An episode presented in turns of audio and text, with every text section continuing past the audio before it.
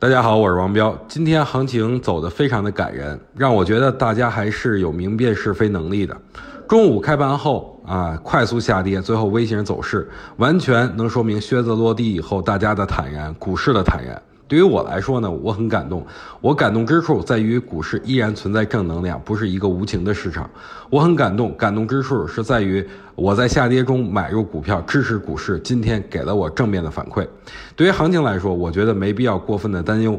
我觉得大概率啊，下周会向上回补缺口。原因很简单，不管是三二八八在这个我之前说是不是顶部。短期快速下跌以后肯定会有反弹，再加上今天这种人气，我觉得回补三零五零点的这个缺口问题不大。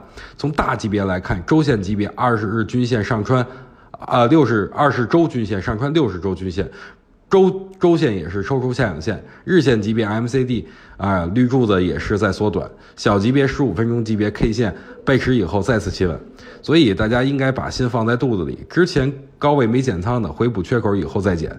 最近买入的回补缺口以后，再看指数能否放量。如果啊继续放量，那可以继续持有。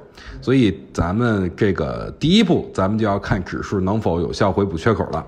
最后总结一下吧，下周应该问题不大，消息面可能会有一些变化，但无伤大雅，继续安心持股便可。上方缺口，我觉得是势必会被补上啊。这周，呃周末大家就安心休息，等待下周反弹的行情的到来。